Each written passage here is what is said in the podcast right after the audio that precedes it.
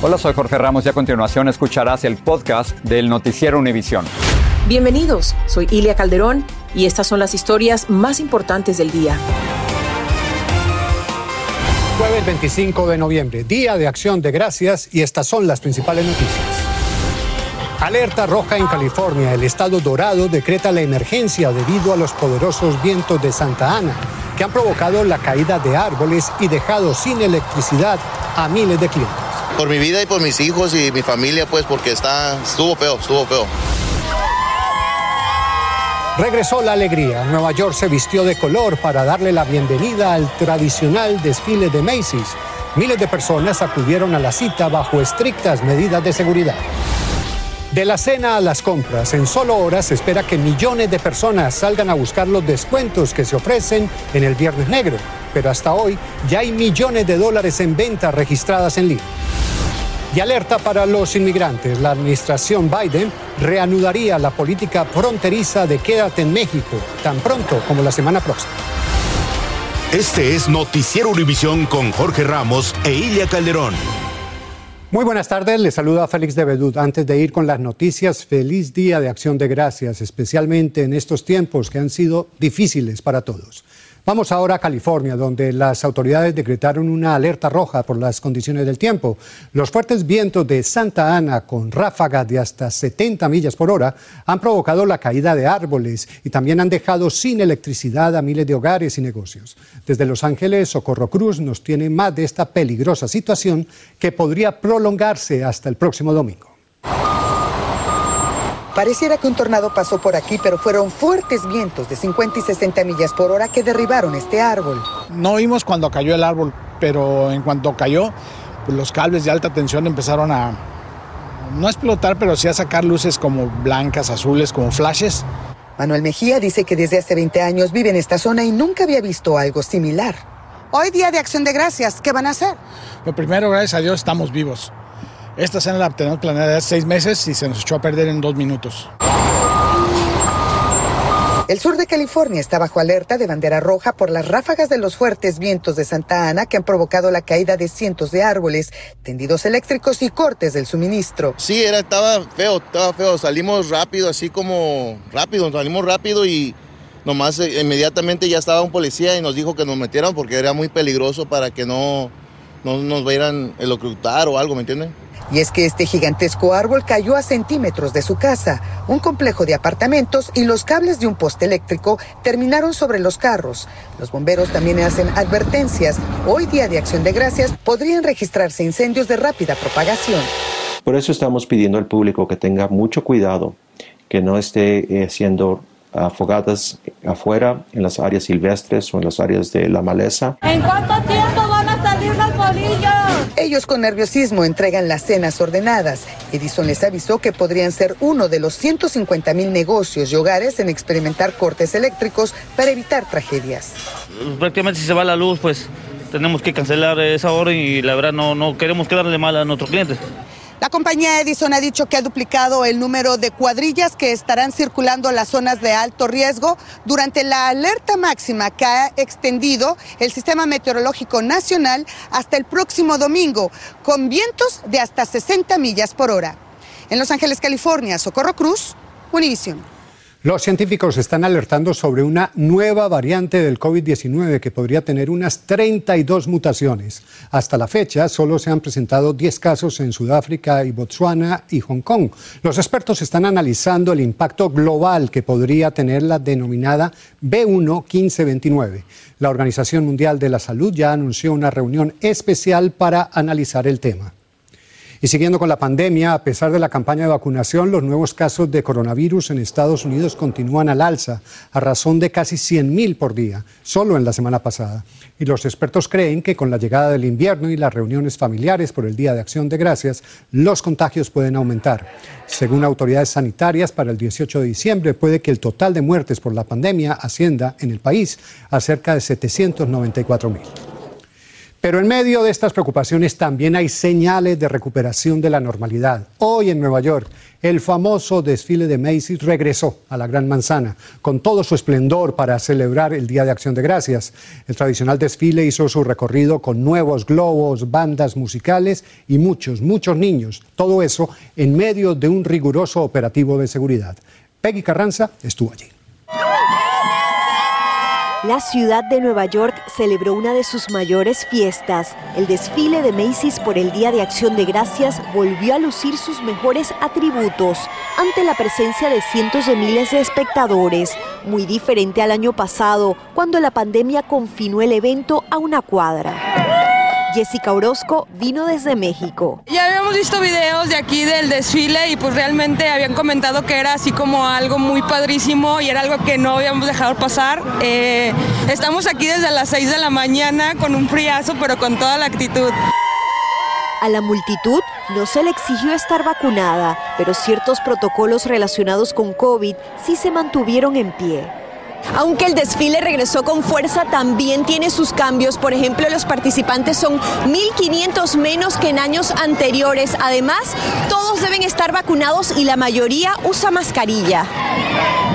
Todo se realizó a solo días de que un conductor arrollara a decenas y dejara seis muertos en un desfile en Wisconsin. Sin embargo, con la presencia de miles de policías y decenas de calles bloqueadas con camiones de arena, muchos dijeron sentirse seguros. Estábamos comentando, pero sí, hasta ahorita sí hemos visto que hay mucha seguridad. Entonces está todo, sí, estamos tranquilos. Además, se desplegaron agentes encubiertos de la Unidad Contraterrorismo, equipos de respuesta antibombas y cientos de cámaras de vigilancia. Desde que puse el pie en el aeropuerto, la verdad, mis respetos, eh, sobre todo en seguridad. De esta manera, grandes y chicos disfrutaron del evento en el que debutó el popular Baby Llora. En la ciudad de Nueva York, Peggy Carranza, Univisión. Y en solo horas inicia oficialmente la temporada de compras de fin de año con el Viernes Negro, pero desde hace varias semanas millones de personas decidieron darle uso a la tecnología y se fueron de compras de manera virtual. Sin embargo, como nos explica David Palomino desde Chicago, los compradores reportan escasez de productos y algunos retrasos en las entregas. La temporada de compras navideñas este año empezó más temprano de lo usual. De acuerdo a cifras de la compañía Adobe, que analiza todo tipo de transacciones y búsquedas por Internet, entre el 1 de noviembre y el 23 de noviembre se han registrado más de 72 mil millones de dólares en compras en línea en Estados Unidos, un aumento del 20% en comparación con el año pasado. Todo el tiempo compramos en línea. Norma González dice que prefiere hacer sus compras en línea con suficiente tiempo debido a la escasez de algunos artículos. Sí, la verdad sí, de hecho hay muchas partes en las cuales ya está todo agotado, hay muchas cosas agotadas, hay poca de cada cosa, hay cosas, pero todo es muy poco. Adobe también reporta que los mensajes de productos agotados han aumentado un 261% en comparación con el 2019, antes de la pandemia.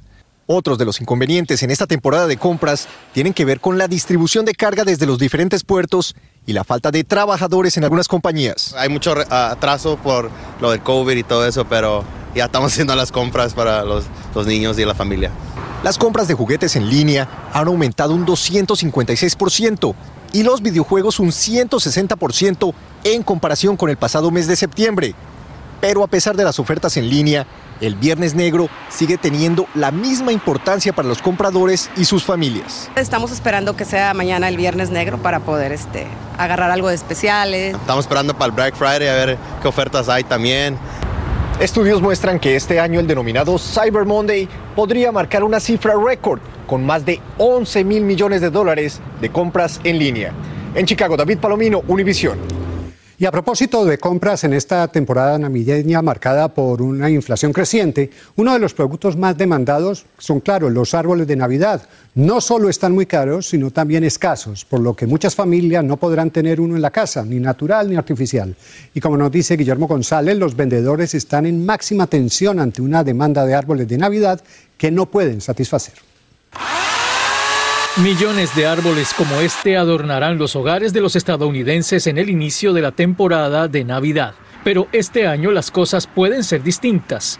Los problemas en la cadena de abastecimiento y ciertos fenómenos climáticos particulares, así como los efectos de la pandemia, podrían hacer más difícil la búsqueda del tradicional árbol navideño. Sí, muy escaso y muy caro. Es una lástima porque es una tradición de años, de años. Sí, he dado muchísimas vueltas. Media Miami me he recorrido y la verdad es el único lugar que de casualidad pasé y miré que tenía la carpa de árboles. Los vendedores dicen que los árboles no acaban de llegar y ya están vendidos.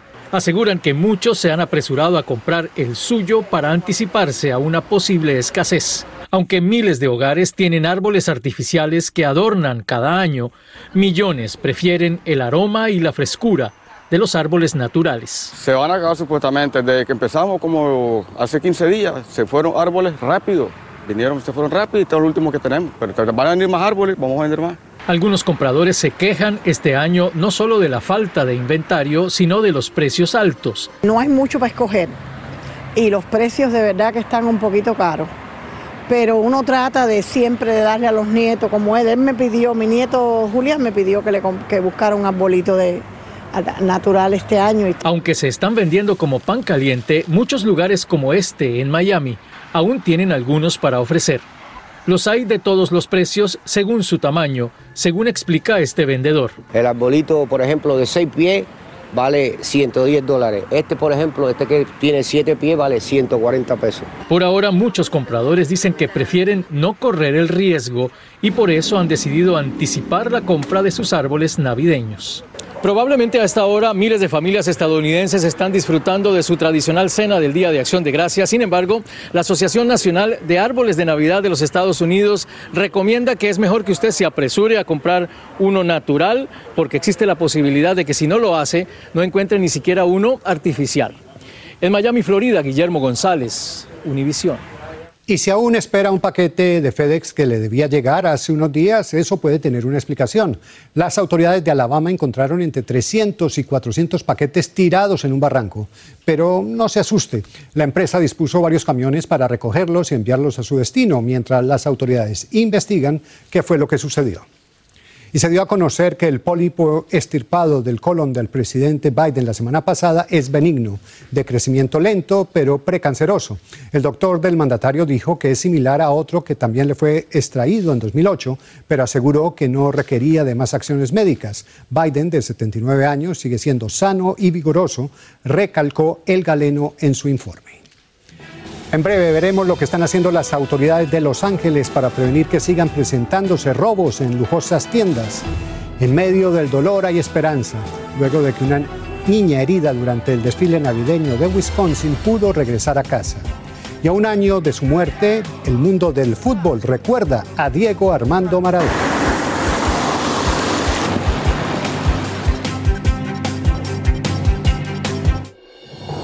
Estás escuchando el podcast del noticiero Univisión.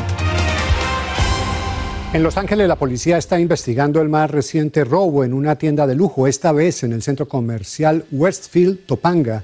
Un grupo de personas entró en la tienda este miércoles y por la noche y huyó con bolsas de marca. Las autoridades dicen que agredieron y rociaron con gas pimienta a la guardia de seguridad. El fenómeno delictivo se viene presentando en varias ciudades. Jaime García nos hace un recuento. El jefe de la policía de Los Ángeles ordenó reforzar la vigilancia alrededor de los principales centros comerciales de la ciudad, luego de la serie de robos relámpago, en que ladrones en grupo asaltan tiendas de lujo, rompiendo vitrinas para llevarse todo lo que encuentran a la mano. Lo que estamos viendo en estos robos relámpago es una mezcla de crimen organizado y sus imitadores señaló el jefe Michael Moore, quien aseguró que sus agentes responderán rápidamente para arrestar y enjuiciar a los responsables. Que es aberrante.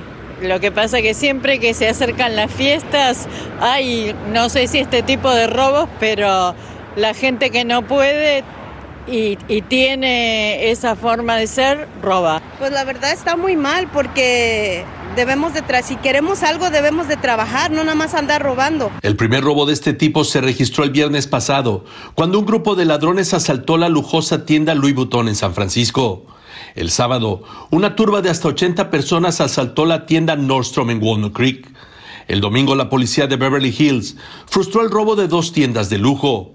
Y el lunes, al menos 18 personas asaltaron esta tienda Nostrom en Los Ángeles, escapando con artículos valuados en 5 mil dólares.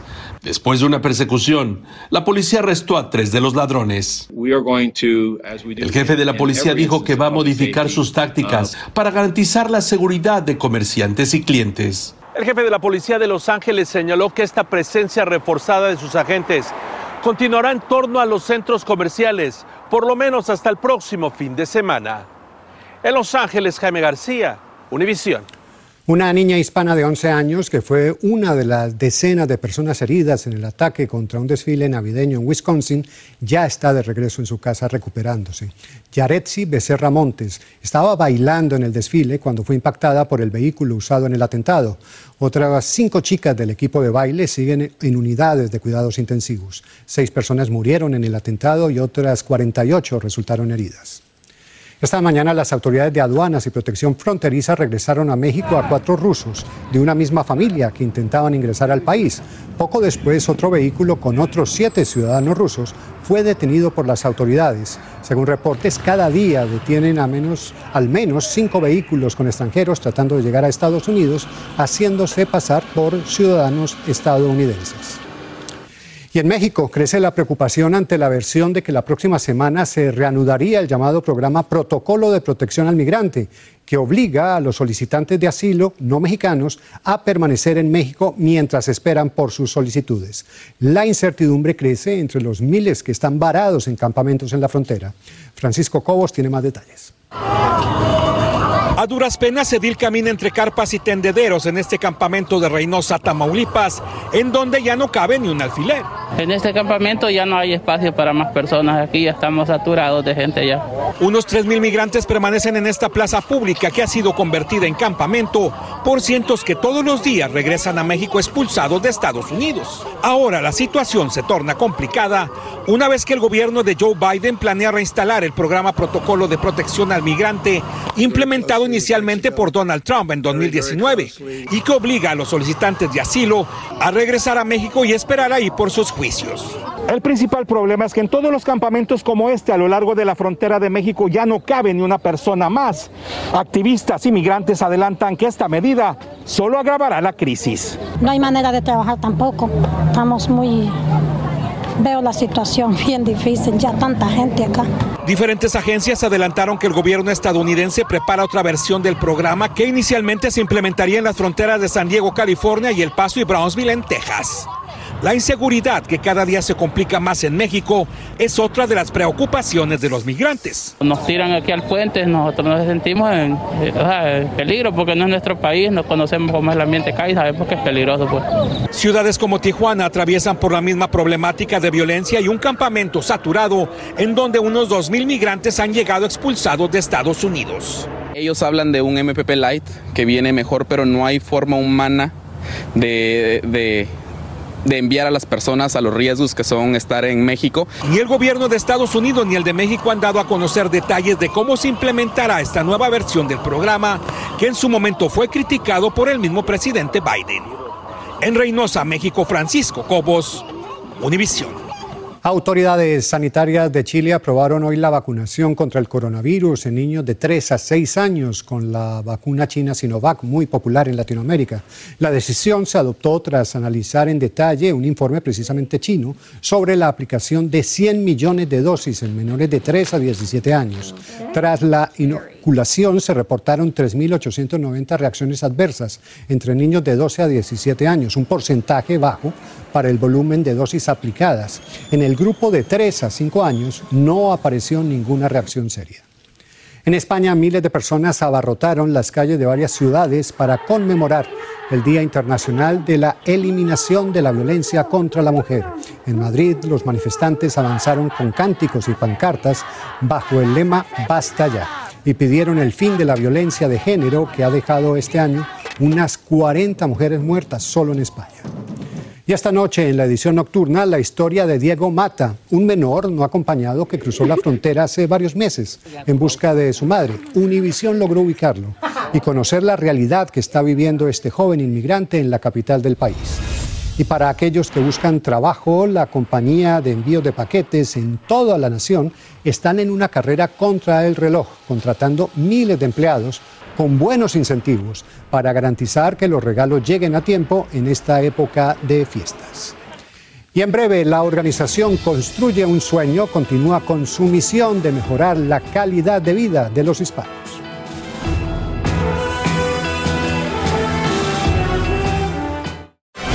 Sigue este podcast en las redes sociales de Univision Noticias y déjanos tus comentarios. Hoy se cumple el primer aniversario de la muerte del astro del fútbol Diego Armando Maradona en varias ciudades de su natal Argentina y en otros países del mundo, como en Italia, especialmente en Nápoles, se han realizado homenajes póstumos en honor al Pelusa, como lo apodaban sus familiares y amigos. La memoria del ídolo del fútbol sigue vigente entre sus seguidores. En la edición nocturna tendremos un informe completo.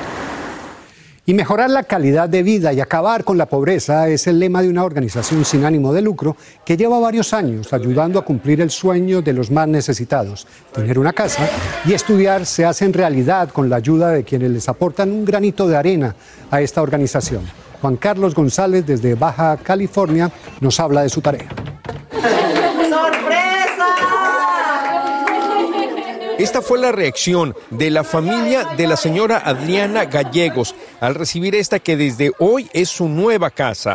Es una emoción tan grande la que, la que siento de ver mi Un sueño hecho realidad. Muy feliz, realmente no sabíamos, no nos esperábamos esto. Según nomás era llegar a la casa, pero no iba a haber nada.